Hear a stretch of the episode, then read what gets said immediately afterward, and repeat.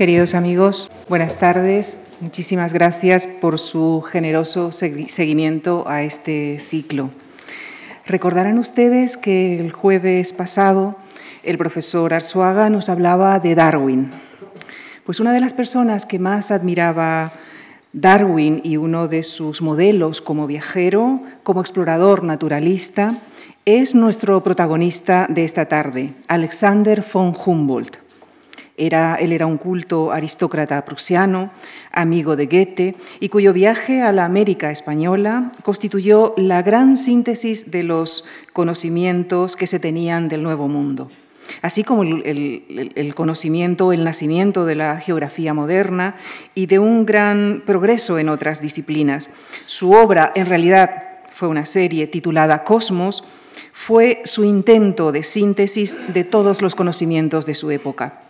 Para hablarnos de Humboldt nos acompaña esta tarde un especialista en historia de la ciencia, Miguel Ángel Puig Samper, profesor de investigación del Instituto de Historia del Consejo Superior de Investigaciones Científicas.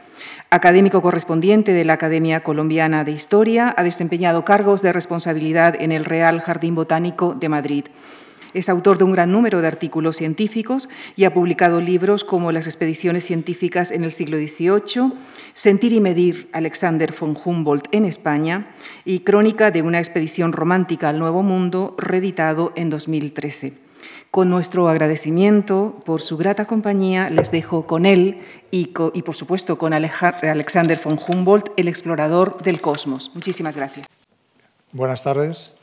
Lo primero que quiero es agradecer a la Fundación Juan March su amabilidad por invitarme a este ciclo tan interesante de conferencias sobre exploradores,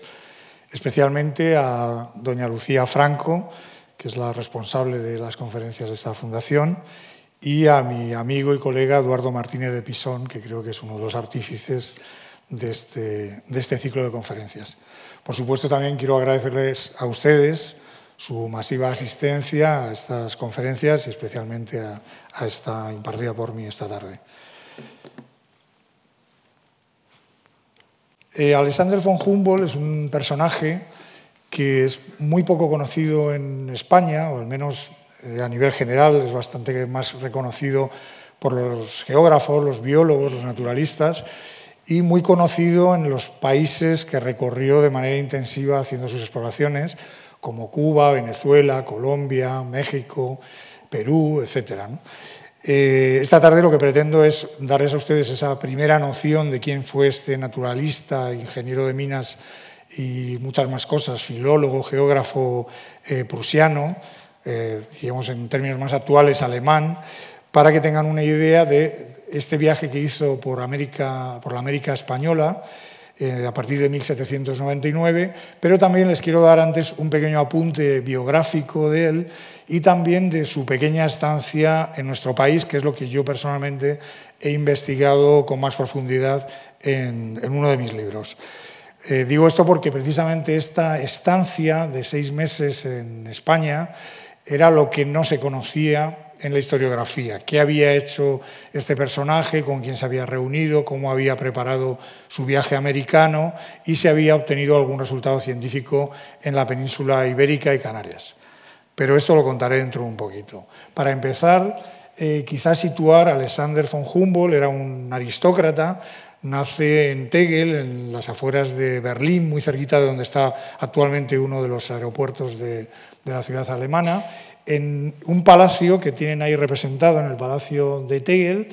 lo que da ya una idea de su, digamos, de su pertenencia a una clase aristocrática. El padre era chambelán del rey de Prusia y la madre era una descendiente de hugonotes franceses de apellido Coulomb, eh, que se habían trasladado a Alemania y eh, tenían también muchísimos, muchísimo dinero. Una familia bastante rica en la que eh, hubo dos hijos, Alexander, que es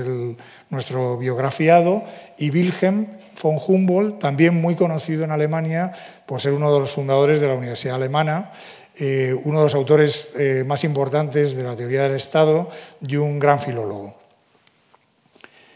Las influencias intelectuales que tiene Alexander von Humboldt en su niñez y en su juventud eh, son muy variadas. Por un lado, eh, como al pertenecer a una familia noble, tiene varios preceptores en el propio palacio.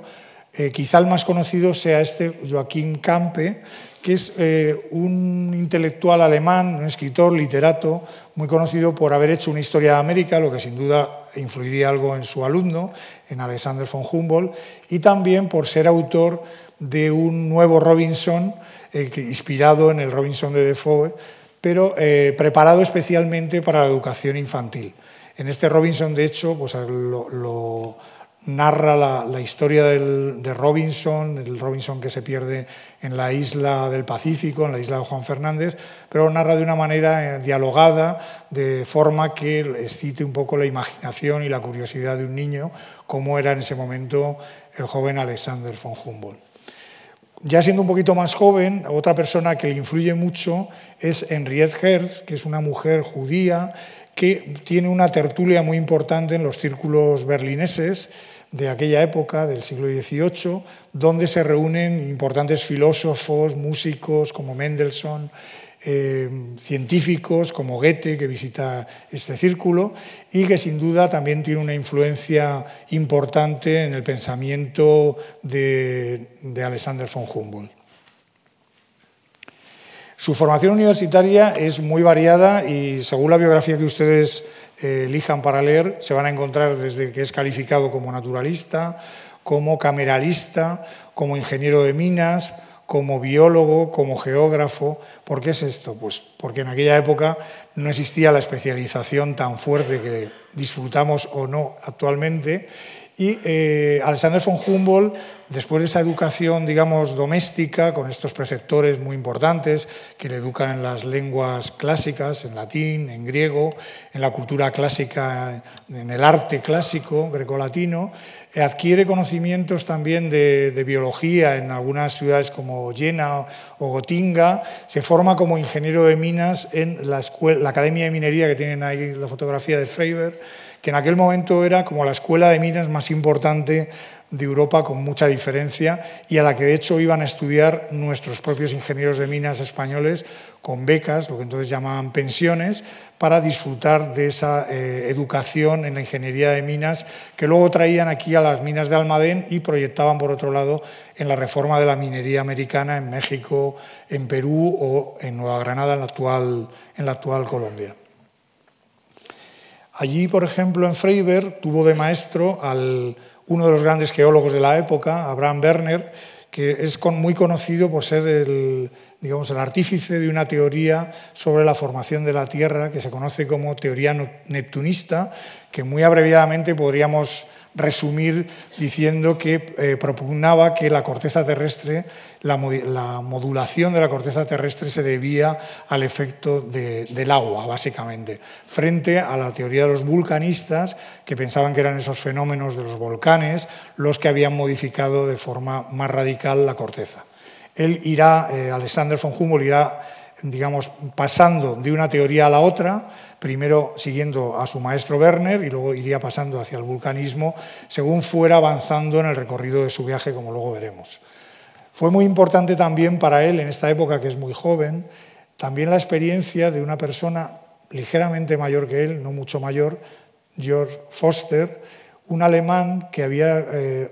había acompañado al capitán Humboldt en uno de sus viajes alrededor del mundo y se había formado como un naturalista notable antes de volver a Alemania. En Alemania él, será uno de los maestros también de Alexander von Humboldt, será su primer maestro en los viajes por la propia Europa, el primer viaje que hace Inglaterra que le deja totalmente em, impresionado por la riqueza naturalista del museo, de los museos de Londres, tanto los artísticos como los científicos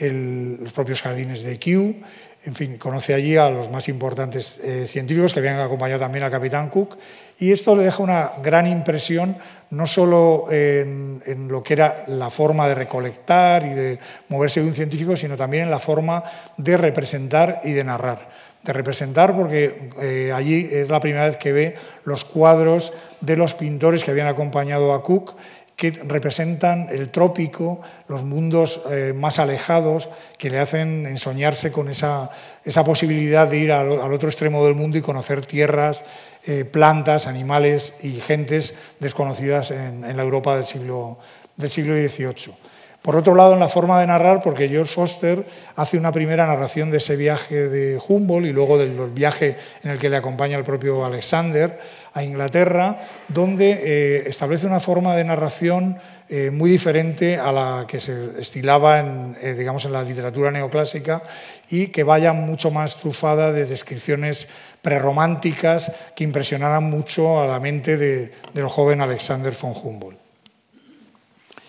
Aquí aparece vestido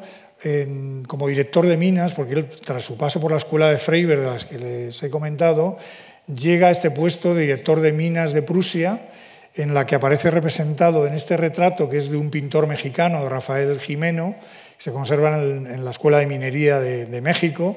y que quizá es la representación más fiel de cómo era Alexander von Humboldt en el momento de su viaje americano. Digo esto porque quizá Alexander von Humboldt es uno de los eh, científicos que tiene una iconografía más vasta, más numerosa, porque de alguna manera eh, era un hombre que quería proyectarse hacia el mundo de muchas formas y una era con su propia imagen. Entonces hay retratos desde muy pequeño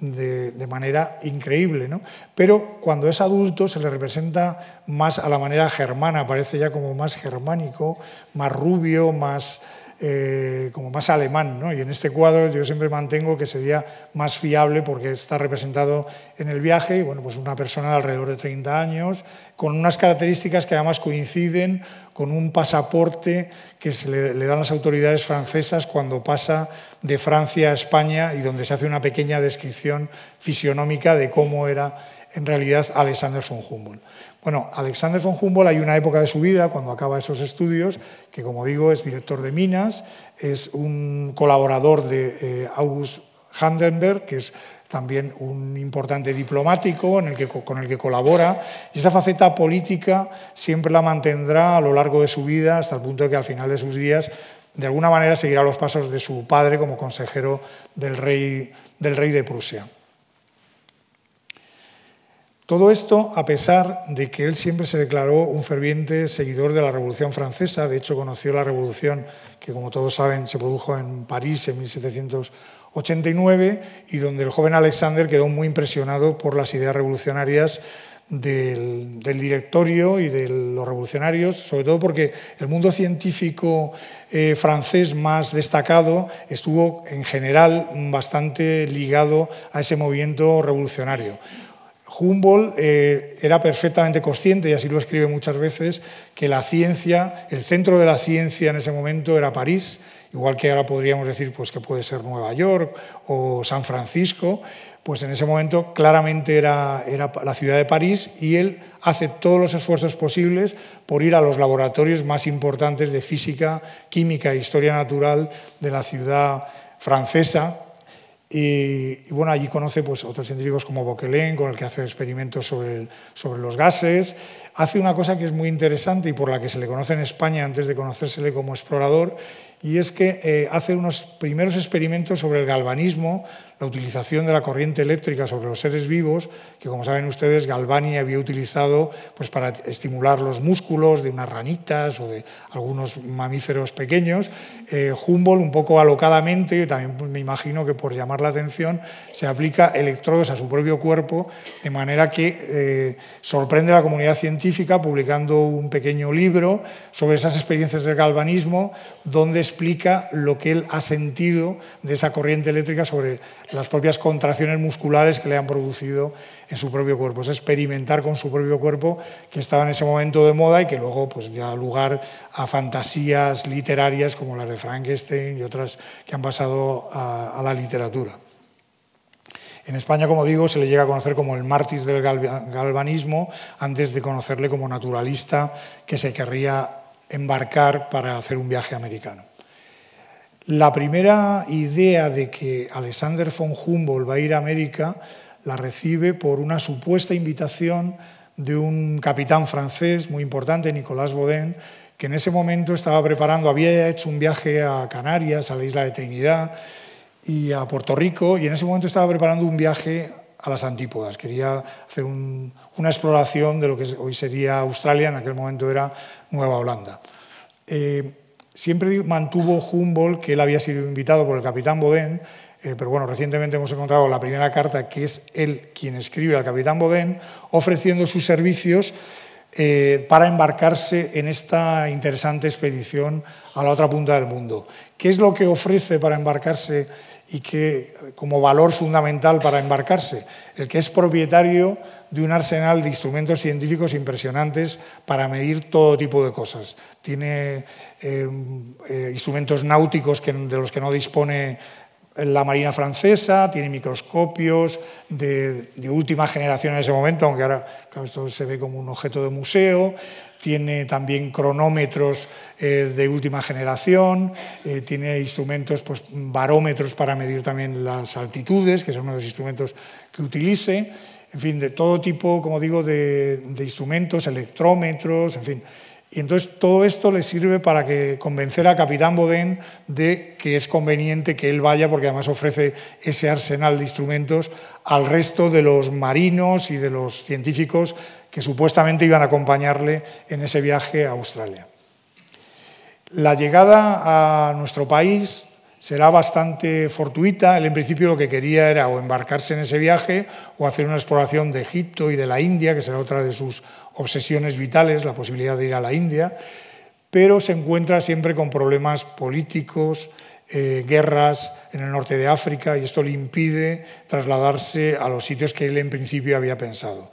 De alguna manera le convencen de la posibilidad de pasar a territorio español y hacer o bien el paso desde el territorio español a África o a las posesiones coloniales que España tenía en toda América.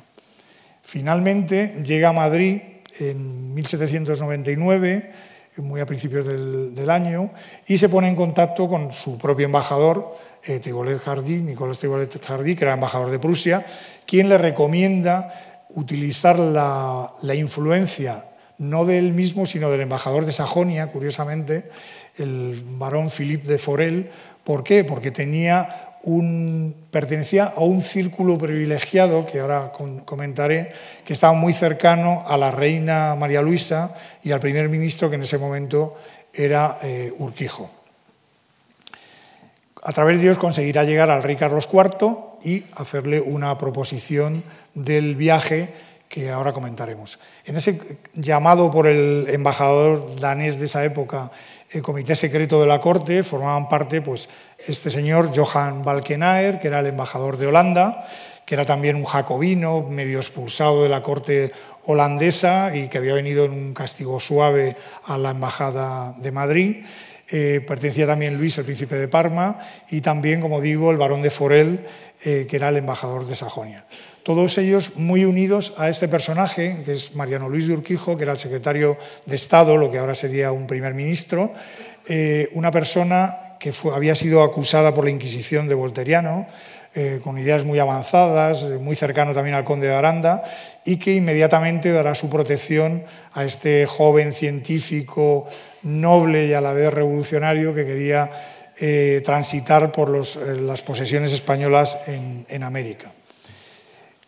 A partir de él será como llegará al, rey Carlos IV y en marzo de 1799 le recibirá el rey Carlos IV en Aranjuez, en el Palacio de Aranjuez, donde el sabio prusiano le comentará que él se ofrece como un gran especialista en minería, lo cual era cierto, y algo que impresionaba mucho a las autoridades españolas, que ya habían enviado en varias ocasiones algunos a contratar a algunos científicos, sobre todo sajones, para enviarlos a la, minería peruana, neogranadina y mexicana. Entonces, esa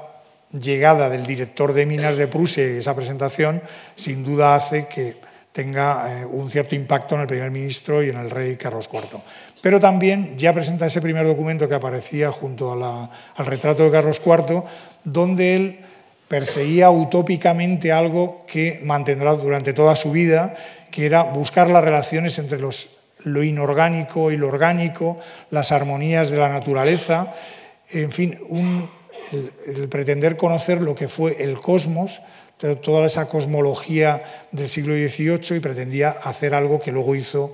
en cierta manera al final de su vida con ese libro, esa serie de libros que comentaba Lucía que llevan ese nombre precisamente de Cosmos.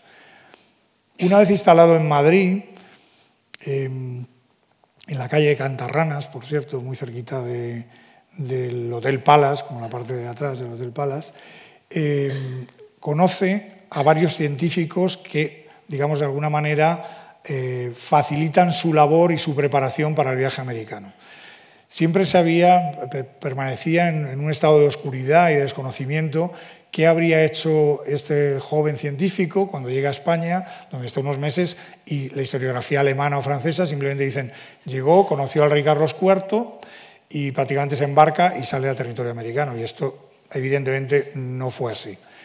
El joven Alexander von Humboldt conoce, por un lado, los científicos que estaban en el Real Gabinete de Historia Natural, lo que hoy sería el Museo Nacional de Ciencias Naturales, que es su, heredero. Allí conocen a este personaje, don José Clavijo y Fajardo, que era el vicedirector del gabinete, pero realmente el director efectivo, porque el, titular estaba siempre, que era eh, Eugenio Izquierdo, más bien hacía labores de espía del gobierno español en Francia, y el que hacía labores de naturalista era Clavijo y Fajardo, muy conocido también porque fue el traductor de un sabio francés, de Buffon, fue el que introduce en España las ideas más nuevas en zoología, precisamente a través de este, de este sabio, del conde de Buffon. Y luego también por una cosa más divertida, más graciosa, y es que eh, Goethe, el amigo de Alexander von Humboldt, le dedica un pequeño relato que se llama Clavigo, en alemán, en el que cuenta un poco los amoríos de este, de este hombre cuando era muy joven con la hermana del escritor Beaumarchais y cómo Beaumarchais lo reta duelo y le persigue de forma eh, constante hasta que es castigado por, por, la corona y expulsado del archivo, algo que por cierto es verdad porque he encontrado el documento en el Archivo Histórico Nacional donde queda constancia de la expulsión de Clavijo cuando era muy jovencito de los archivos por su mala conducta, aunque no explica por qué, pero bueno, es un personaje pues muy, muy de su época también. En el Jardín Botánico de Madrid es otro de los lugares que él visita, también con un cierto sentido, porque allí se conservaban las colecciones naturalistas que otras expediciones científicas españolas habían recogido en América y recordando muy brevemente las tres más importantes, pues una expedición que había ido a México, conocida como expedición de Sese y Mociño, otra que había ido a Nueva Granada, Colombia, Ecuador, que era la expedición de José Celestino Mutis, del que ahora hablaré un poquito, y otra, eh, la de Perú y Chile, comandada por dos naturalistas, eh, José Ruiz y Hipólito, eh, no, perdón, Hipólito Ruiz y José Pavón. En el Jardín Botánico, en ese momento, estaba gobernado por otro personaje, Casimiro Gómez Ortega, un personaje más bien administrativo, pero el botánico más importante en esa época en España era Antonio José de Cabanilles, eh, un clérigo formado en París precisamente y que introduce en España la botánica moderna y todavía hoy es considerado quizá en la historia de la botánica española como el botánico más relevante por sus eh, aportaciones y eh, publicación de novedades en el mundo vegetal eh, español. No solo es en el mundo científico, sino también en el mundo de las humanidades, donde eh, Alexander von Humboldt bebe y prepara su viaje americano. Y así conoce también a eh, Juan Bautista Muñoz, que es un historiador valenciano, que en ese momento tiene el encargo del rey de contestar de alguna manera a las leyendas negras que aparecen en las obras, en algunas obras extranjeras como la de Robertson y Reinald, donde se critica el, proceso de colonización española eh, de América. Eh, este hombre, lo que la respuesta que da es eh, muy interesante y desgraciadamente muere pronto porque solo llega a publicar el primer tomo de su Historia del Nuevo Mundo, que es este que tienen en pantalla, pero sí hace una labor que llega hasta nuestros días, que es la creación del Archivo General de Indias en Sevilla, donde recoge todas las crónicas de la conquista y la colonización, o la mayor parte de ellas, y eso se ha seguido haciendo durante varios siglos, y como digo, todavía es, hoy es el tesoro eh, fundamental para la documentación sobre la historia de América en España.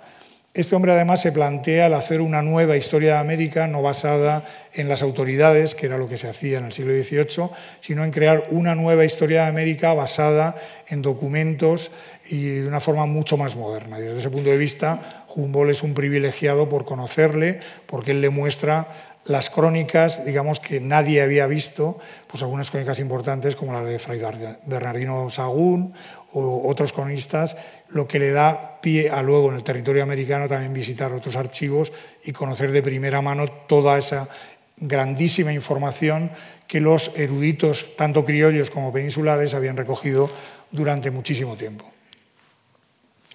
Aparte de esto, en el territorio más de la cartografía y la navegación, eh, tiene también la suerte de conocer a los dos directores de lo que se llamaba entonces el Depósito Hidrográfico de Madrid. Este es el antecedente del actual Museo Naval de Madrid, donde se recoge todo lo que había en este depósito hidrográfico, por cierto. Y ahí tiene la suerte de conocer a José Espinosa y Felipe Bauzá, dos marinos que habían participado en otra expedición, la expedición de Alejandro Malaspina, una expedición la, quizá la más importante del siglo XVIII español, que había hecho un viaje, de casi circunnavegación y habían recogido toda esa cartografía americana y de las islas Filipinas y Australia en esta nueva institución, el depósito hidrográfico, que Humboldt también conoce y le permite también pues, ser luego muy creativo en el ámbito de la cartografía. ¿Qué resultados, si nos preguntamos qué resultados podría haber de ese trabajo en la península? Pues una cosa que a mí me sorprendía que los geógrafos españoles repetían una y otra vez que le llamaban el gran descubridor de la meseta, pero nunca sabíamos dónde lo había descubierto ni dónde lo había dicho. entonces ya indagando en historiografía alemana, en las fuentes alemanas, pues descubrimos hace unos años que en 1825 Alexander von Humboldt había publicado en una revista de Berlín llamada Hertha, en alemán, un trabajo sobre la configuración geográfica de la península española. Y en ese trabajo hace la descripción geográfica de la península y publica, que luego repetirá la publicación en un atlas, los perfiles de la península española, eh, que efectivamente son estos que tenemos en pantalla, y donde demuestra cómo eh, hay una parte de meseta y luego una parte que divide las dos mesetas, las dos submesetas, y en ese sentido, pues sí tenían razón esto que no conseguíamos encontrar de Alexander von Humboldt como descubridor científico de la meseta española, de la meseta castellana porque evidentemente esto era de manera intuitiva, probablemente todos nuestros geógrafos y naturalistas lo sabían, pero él se toma la molestia en ir con un barómetro, ir tomando medidas de las altitudes para demostrar de una manera gráfica, y no hay que olvidar su, su formación como ingeniero de minas en perfiles topográficos, de lo que era esa meseta española, y así para nuestro asombro nos descubre que éramos mesetarios. Este también es otra representación bastante común, donde se representa ya pues, con unas plantas en el trópico, pero bueno, en realidad lo he puesto para acompañar uno de los, de los documentos importantes, que es el, el pasaporte que le da el ministro Urquijo para visitar territorio americano a cambio de nada. Hay que decir que, eh, a cambio de poco, hay que decir que Alexander von Humboldt, como he comentado antes, disponía de muchísimo dinero, sobre todo tras la muerte de su madre, pues había heredado una fortuna considerable que él decide invertir en su viaje y en sus publicaciones. Pero eh, también necesita este pasaporte para poder visitar y transitar por territorio español.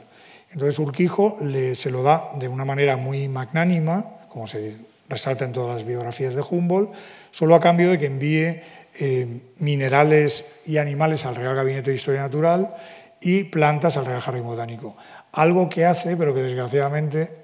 se pierde prácticamente toda esa colección. Él se queja constantemente de que nadie le contesta y realmente es que esas colecciones se pierden, excepto una colección de minerales y, y lava volcánica que se conserva en el Museo Nacional de Ciencias Naturales. El resto prácticamente se pierde, aunque no se pierden todas las colecciones que van con él luego en su vuelta al eh, Jardin de Plan de París.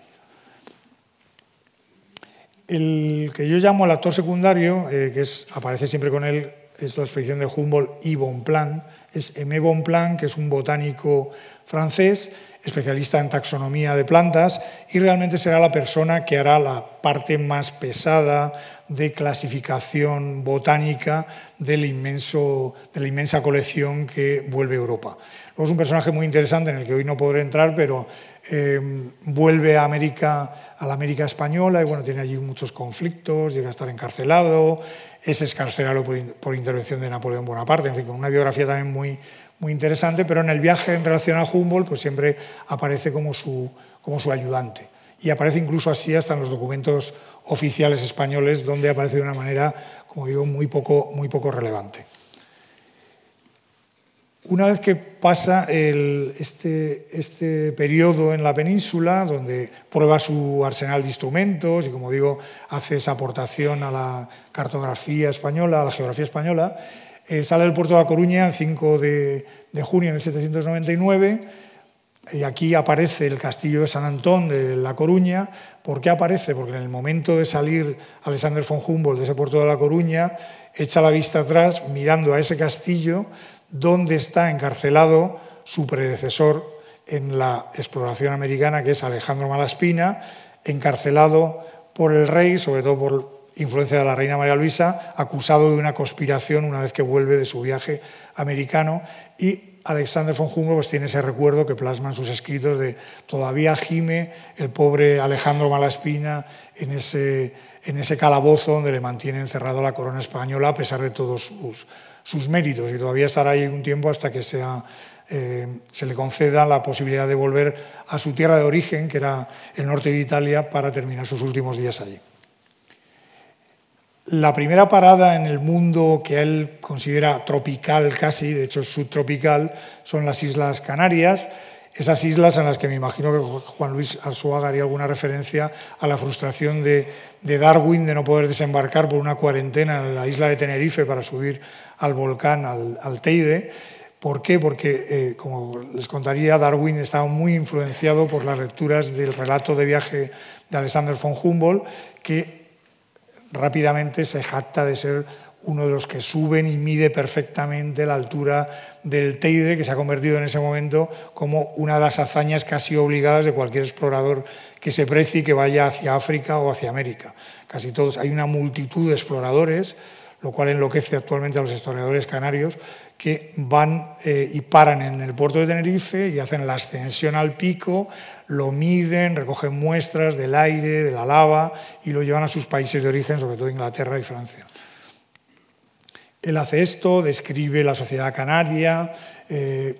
la describe de hecho en algunos manuscritos que todavía no están, no están publicados, muy interesantes, describe el famoso drago de la Orotava, un drago gigante eh, que resulta absolutamente exótico para, para él como botánico alemán y que aparece pues, como una especie de, de, árbol mágico de los guanches en las Islas Canarias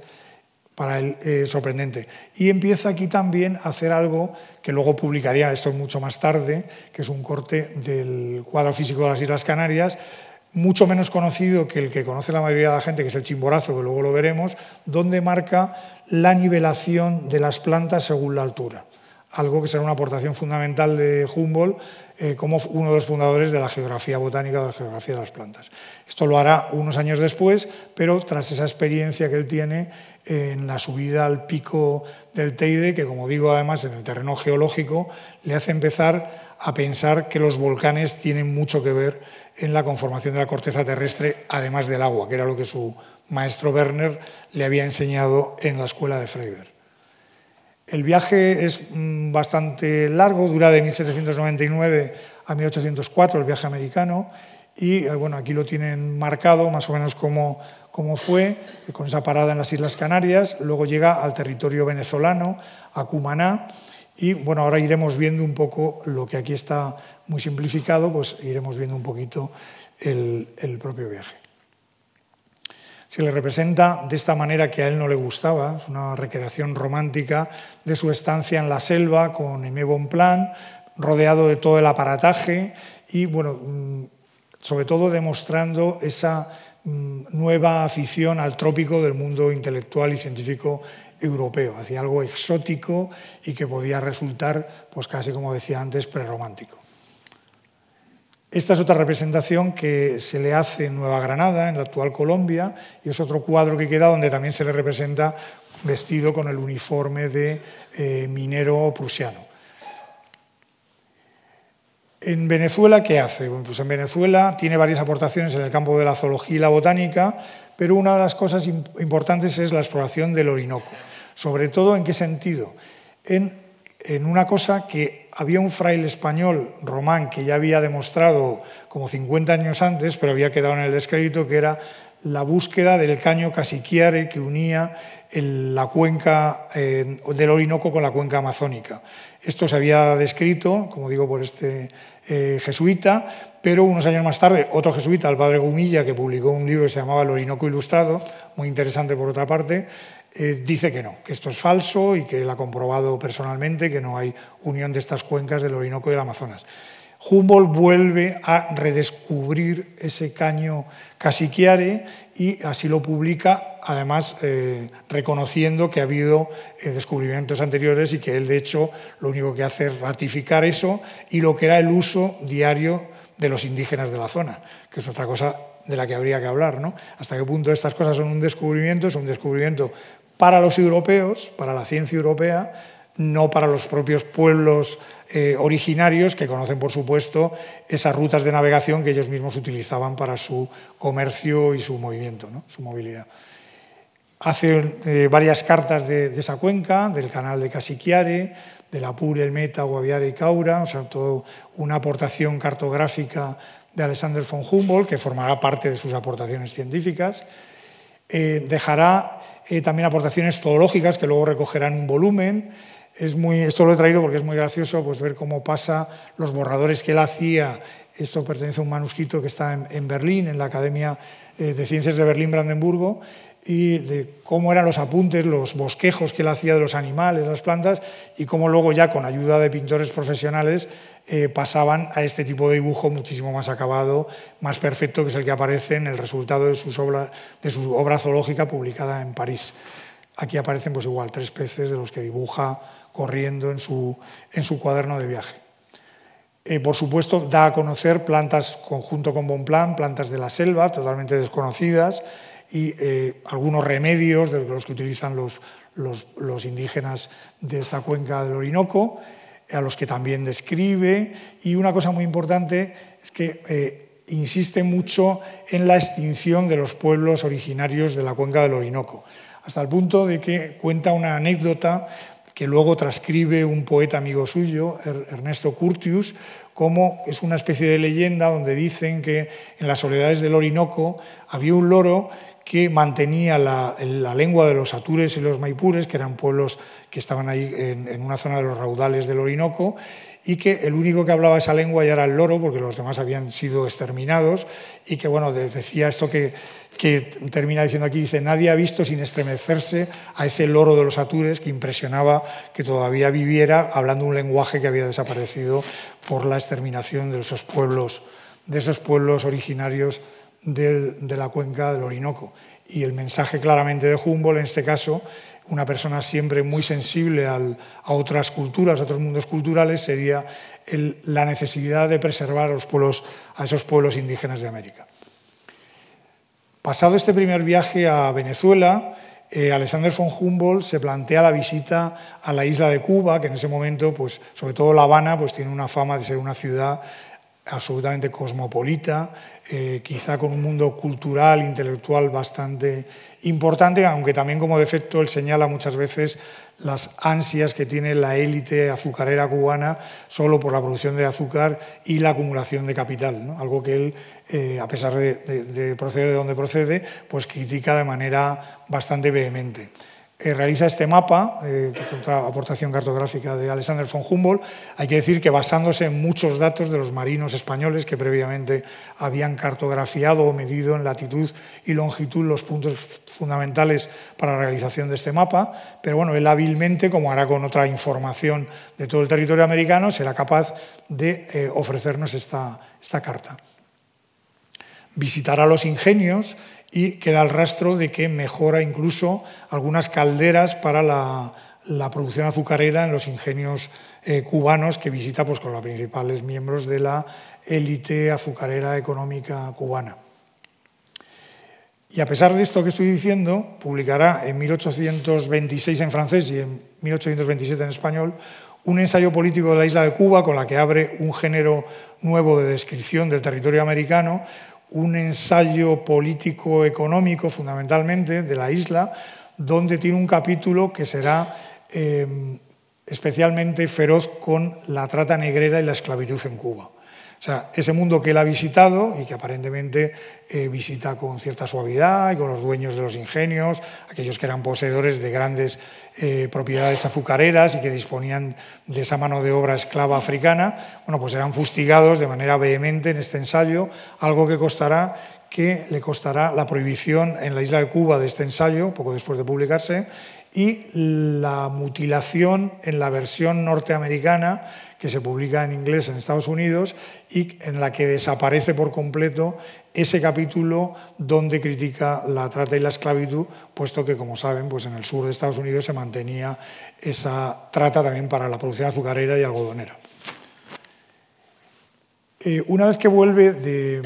la isla de Cuba a territorio, eh, a tierra firme, eh, desembocará en territorio colombiano, en Cartagena de Indias. en Cartagena de Indias pues, tendrá contacto con el Real Consulado eh, de Comercio, que es muy importante. Allí su prior le convencerá de la posibilidad de conocer en Bogotá, en Santa Fe de Bogotá, a este sabio gaditano que he mencionado antes, José Celestino Mutis, que había ido en los años 60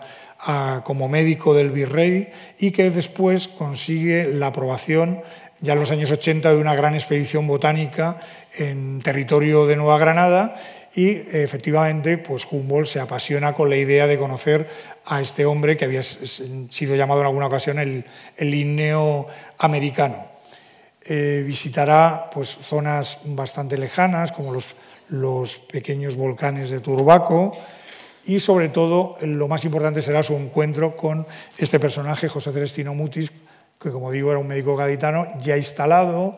eh, que tenía ya una escuela de, botánicos, una escuela de dibujo botánico, que había logrado crear una colección de más de 6.000 dibujos eh, dibujados por, por pequeños dibujantes que él había educado de origen indígena ecuatoriano y colombiano y cuyos dibujos se conservan en la actualidad en su mayor parte en el Jardín Botánico de Madrid.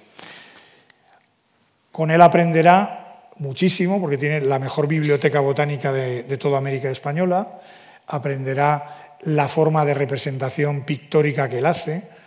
y de hecho luego en la, en Nova Especies Plantarum que publica Humboldt en París, la influencia iconográfica de Mutis pues es muy clara, o sea, se ve que aprende muchísimo de él y en cierta medida se imitan el estilo de José Celestino Mutis al que le dedican de hecho esa obra cuya carátula es esta.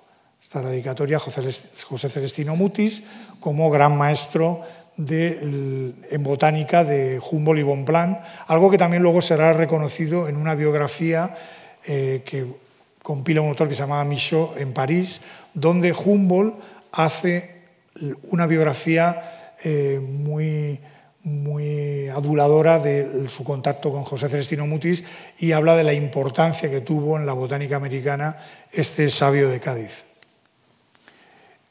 Conocerá allí también a Carlos Montúfar, que es hijo de un marqués en Quito, que será, se convertirá en su acompañante, su tercer acompañante durante el viaje hasta la vuelta a París. Es una persona bueno, pues que eh, sentimentalmente está más unida a Humboldt, no es un científico, tiene formación militar y de hecho eh, cuando acabe la expedición se formará como militar en España y luego se pasará al al bando de los sublevados en Ecuador, donde será apresado y fusilado por las tropas españolas, como sucede, por otra parte, con otros discípulos de, Mutis, como, eh, por ejemplo, este Jorge Tadeo Lozano, otro aristócrata colombiano, que era el zoólogo de la expedición y que también en ese momento eh, difícil de la independencia de Colombia, pues está al lado de los patriotas colombianos y en la reinvasión que hace el general Morillo, pues es apresado y pasado por las armas por su posición independentista. Eh, uno de los discípulos importantes de Mutis, eh, que es interesante, es Francisco Antonio Cea. porque él llega apresado por una conspiración en Bogotá, siendo muy joven, eh, pasa una temporada en la cárcel de Cádiz, pero precisamente cuando está Mariano Luis de Urquijo, el protector de, de Humboldt, como secretario de Estado, permite su liberación y se viene a formar al Jardín Botánico de Madrid y luego a París, de tal manera que llega a ser director del Real Jardín Botánico de Madrid, algo que resulta sorprendente en ese momento que un criollo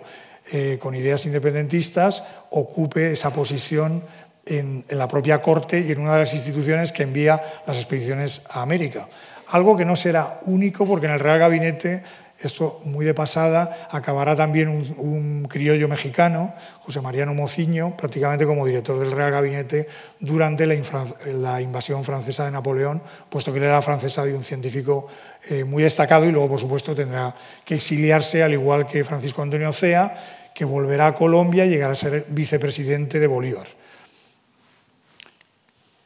En Ecuador, en el mundo andino en general, eh, como decía antes, una de las cosas que le hace cambiar de opinión de sus teorías geológicas es el recorrido por los volcanes ecuatorianos, por ese corredor de volcanes que hay en Ecuador, que ahora le llaman la autopista a los volcanes, pero era un corredor eh, donde estaba el Cotopaxi, eh,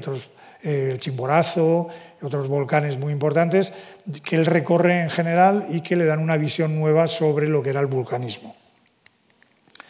En Lima no hará mucho no lo destacará mucho el mundo inca y Lima en sus escritos. Los peruanos, de hecho, mm, tienen cierto resentimiento cuando uno lee eh, lo que han escrito sobre Humboldt, porque él no es muy amable, dice que la élite peruana se dedicaba solo a sus negocios, que estaba todo el día jugando, jugando a las cartas,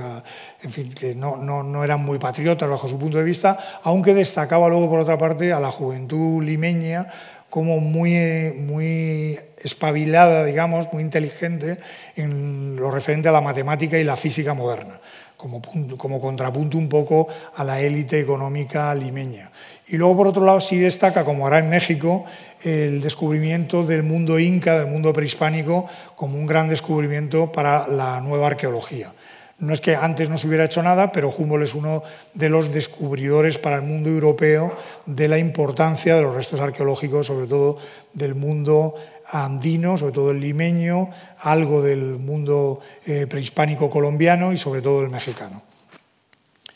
En Guayaquil será otra de las ciudades importantes en su, en su recorrido y una de las cosas más importantes que hace es que allí escribe el borrador de la geografía de las plantas, que luego se publicará en París ya como una obra definitiva y que será una, gran, una de sus grandes aportaciones al mundo de la ciencia. Lo que les comentaba antes, sobre todo la capacidad para darse cuenta de la nivelación exacta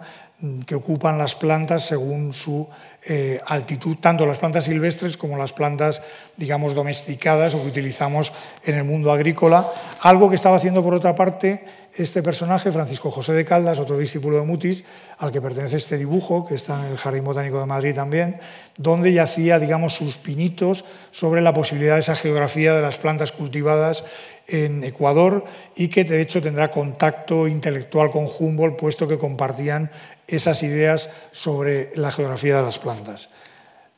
Humboldt lo llega a publicar en París de esta forma ya mucho más preciosa, digamos. Hay que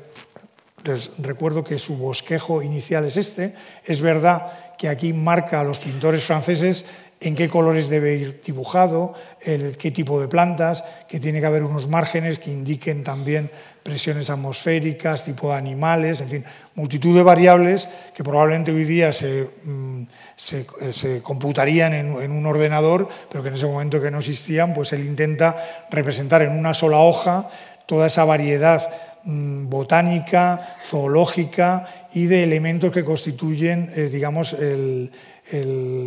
hábitat de todo ese mundo natural en el territorio del Chimborazo, que es este, y el Cotopaxi, que es este otro volcán. O sea, en el mundo, eh, digamos, andino, eh, volcánico, que él más le impresiona y de hecho él lleva siempre a gala que fue capaz de subir casi, no llega a la cumbre, del volcán Chimborazo, con el que se representará muchas veces en sus retratos, con el Chimborazo detrás, es casi su icono, porque además del descubrimiento científico que hace de la geografía de las plantas, él considera que es el lugar más alto al que un ser humano ha llegado y entonces lo considera como una hazaña deportiva el haber llegado a esa altura en el volcán eh, Chimborazo, algo que luego le provocará una cierta frustración cuando conozca las alturas eh, del Himalaya.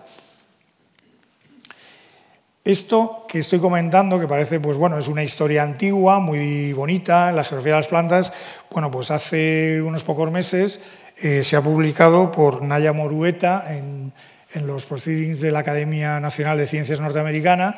eh, una comparativa entre lo que hizo Humboldt en el Chimborazo y lo que se observa actualmente sobre la altitud a la que alcanzan las plantas que Humboldt eh, observó en, 1802 y curiosamente se ha visto cómo con el cambio climático ese nivel al que llegaban las plantas por debajo de la nieve del Chimborazo ha subido precisamente por el cambio climático que se ha producido en estos años. O sea, lo digo esto para que vean que incluso ese, ese hallazgo histórico, bueno, pues todavía hoy tiene alguna cierta aplicación en este sentido.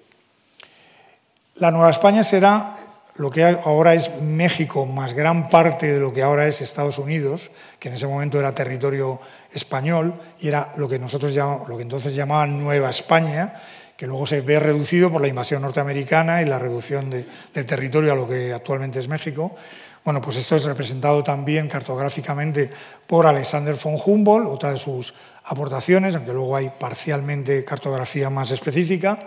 y llega a este descubrimiento también del mundo prehispánico, coincide su llegada con que aparecen, eh, aparece, por ejemplo, esta, diosa en, un terreno en el centro de México y se considera casi como el origen de la arqueología mexicana, esos primeros descubrimientos que de hecho hasta cierto punto al obispo le asustan porque ve que los jóvenes eh, criollos e indígenas van a ver esto y él piensa que puede peligrar incluso la fe al redescubrirse esos antiguos dioses mexicas y lo manda a volver a enterrar, pero descubre también pues, eh, los códices que luego estudiará en su viaje europeo por, por, Austria, por el Vaticano, por Roma, de una manera bastante concienciuda y de alguna manera pues aunque había eh, algunos clérigos como Clavijero que habían dado a conocer parte de, estas, de estos descubrimientos del mundo prehispánico mexicano, pues Humboldt se convierte en uno de los primeros en darlo a conocer al mundo eh, intelectual europeo. Aparece también ligado a la reforma de la minería en México. En México se ha creado en esos años una escuela de minería que todavía existe, que se le llama entonces el Freiber hispano, por comparativa con esa gran academia que había en Sajonia, de la que hablé antes, Freiber. Y aquí, de hecho, van a, caer un grupo de científicos alemanes, Son Smith y otros, que van contratados. Va Andrés Manuel del Río, el descubridor del vanadio, cosa que en España conoce poca gente, pero descubre el vanadio estando, siendo profesor, es madrileño, es profesor en la Escuela de Minería de México y estando allí manda unas muestras a través de Humboldt con unas peripecias que ahora no puedo contar muy bien, pero eh, es el auténtico descubridor del vanadio y así se, le reconoce como descubridor de ese elemento de la tabla periódica de elementos en química. Aparece también allí otra persona importante, Fausto de Lullar, que también eh, descubre también otro elemento químico, el, el, wolframio, junto a su hermano Juan José, y llega a ser director también de esta escuela de minería. Lo digo para que se hagan ustedes una idea de importancia que tiene la presencia de estos dos eh, científicos españoles en esa escuela de minería en la que desembarca Alexander von Humboldt y allí actúa también como profesor de esta escuela de élite de ingenieros de minas en México. Allí participará en los elementos de eritornosia, que es como una geología que publica Andrés Manuel del Río, que les he comentado que era descubridor del vanadio. Él hace un pequeño apéndice sobre pasigrafía geológica que, en la que eh, publica pues, es uno de los primeros en publicar de alguna manera cortes geológicos, ya dando algunos elementos de representación de lo que se veía en las distintas capas geológicas eh, mexicanas. Vuelve a su obsesión, la representación, este, este se conserva en, en, la Real Academia de Historia de Madrid, este dibujo, la representación del Jorullo, que es un volcán del territorio michoacano, de Michoacán en México, y como este pues, representa otros volcanes, siempre como afianzando su nueva teoría vulcanista para la formación de la Tierra.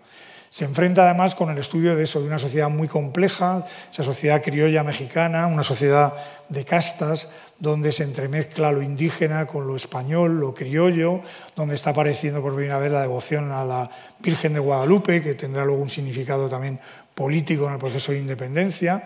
y donde él mismo, como decía antes, se le representa ya como el gran director de minas que llega a esa escuela de minería de México. Igual que había hecho con Cuba, aquí elaborará un ensayo político sobre el reino de la Nueva España. Es un poco el mismo, de hecho es previo al, de Cuba, tiene ese mismo carácter político, económico, cultural, pero sobre todo político-económico, donde cuenta las grandes riquezas de Nueva España, de México, sus antigüedades, la gran eh, carga intelectual que hay en ese momento en México. Es el país preferido por Humboldt, hasta el punto que duda en algún momento de su vida si volver a México e instalarse allí.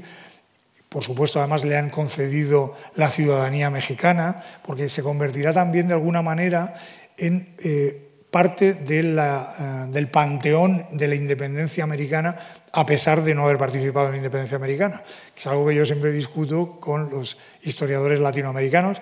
que Humboldt es un gran testigo de ese proceso de independencia y preindependencia, pero no tanto en el sentido que ellos lo quieren presentar como un héroe intelectual de la independencia americana. Es un testigo privilegiado que en algunos momentos se mostrará favorable a esa independencia y tiene cartas con Bolívar, por ejemplo. Bolívar lo cita en la famosa Carta de Jamaica, que ha cumplido 200 años este año pero también tiene una cara oculta, menos conocida, y conocemos por documentos del Archivo General de Indias que, por ejemplo, en Inglaterra él estuvo como mediador con el embajador español para ver la manera de llegar a acuerdos con los independentistas americanos para llegar a, un régimen más de carácter federal, de formación de monarquías federadas con la monarquía española. Es decir, que él recomendaba al consejero español en Londres que no se llegase a, ese proceso de independencia. Pero bueno, la cara visible, él como eh, supuesto revolucionario eh, parisino casi, pues mostraba una cara como más radical que luego no era la, que aparecía en sus escritos con los diplomáticos españoles con los que contacta en varias ocasiones, porque luego lo hará también con motivo de los procesos de independencia en, las Cortes centroeuropeas. El último, eh, en la última escala, hará una pequeña escala en La Habana para recoger las colecciones, pero la última escala interesante eh, la hará en Estados Unidos, sobre todo en Filadelfia, donde conocerá al presidente Jefferson, que era un, presidente muy especial tanto en lo científico como en lo político. Era un político expansionista, como casi todos los de ese periodo en Estados Unidos, eh, bastante ilustrado, pero también científico. Él había participado en las polémicas sobre la formación de la Tierra, eh, había participado en la reinterpretación de lo que eran los megaterios, los restos antidiluvianos que se habían ido encontrando tanto en América como los que se habían traído de Europa, entre otros uno que se trae a Madrid al Museo de Ciencias y que luego es descrito por Cuvier en París y que llega a ser una especie de bomba atómica sobre las ideas eh, sobre lo que había sido el diluvio o no diluvio en la formación de la Tierra. Y como digo, un presidente bastante especial que contacta con él, eh, le hace miembro de la American Philosophical Society en, Filadelfia y eh, consigue que Humboldt le dé mucha información geográfica y cartográfica del mundo americano que había recorrido. Esto da lugar a que cierta historiografía mexicana, no toda, y por ejemplo el profesor Labastida lo critica mucho, pues eh, tenga un cierto resentimiento a ese, trasvase de información de Humboldt al presidente Jefferson porque consideran que le dio demasiados datos para luego eh, que se pudieran hacer las expediciones de Clark hacia el oeste e incluso permitió de alguna manera la preparación intelectual de la invasión de México eh, de la Nueva España que se produjo unos años más tarde y que supuso la pérdida de gran parte de ese territorio en favor de Estados Unidos. El fin del viaje pues, se realiza en 1804, no vuelve por España, vuelve por, por Francia, quizá también tengan el recuerdo lo que le pasó al pobre Alejandro Malaspina, pero sobre todo porque él tenía ese empeño de publicar su obra en, París, en hacer su obra en París y de hecho en publicar en francés. La mayor parte de su obra, no toda, pero la mayor parte está escrita en francés y publicada en París a partir de la vuelta en 1805. Cuando llega en 1805 hace un viaje como de urgencia a visitar a su hermano del que les hablé antes, Wilhelm, que es este personaje, que como político importante en Prusia, en ese momento era el embajador de Prusia en el Vaticano. Entonces, Alexander von Humboldt le va a visitar, va acompañado además de dos amigos suyos, uno, el famoso químico Gay Lussac, con el que hace ahí algunos experimentos sobre el aire atmosférico, y con un importante geólogo que era Leopold von Buch, precisamente uno de los adalides luego de todo el movimiento vulcanista en geología. ¿Qué hace además? Pues visita la casa de, de Wilhelm en Roma, era una casa también de unas grandes tertulias, donde estaba Madame de Stael, donde iban los principales pintores alemanes que estaban en ese momento recopilando eh, la estética grecolatina algunos de los cuales él contrata para la publicación de sus obras luego en París. Y es un viaje bastante fructífero en el que bueno, pues hace una ascensión también al Vesubio, eh, esa especie de manía volcánica que le, ha entrado en esos años. Y bueno, publica, empieza a publicar dos cosas. el ensayo de la geografía de las plantas, del que hablé antes, va fechado en, Roma. Y luego eh, aparece también el primer fascículo de la obra llamada Plantas equinociales eh, recogidas en México, Nueva Granada, etcétera, de Humboldt y Bonpland, que él envía como primer fruto de, su trabajo al rey Carlos IV. Esto se ha descubierto hace, recientemente, hace poco, lo he publicado en Revista de Occidente, y es una documentación en la que él habla en una carta de cómo eh, se pone a los pies de su majestad para entregarle ese primer fruto de ese viaje que Carlos IV ha protegido de una manera tan magnánima. Algo que le honra porque luego en 1808, cuando publica el ensayo político de, México, de Nueva España, vuelve a ser bastante, eh, digamos, generoso con la figura de Carlos IV, que ya no está realmente como,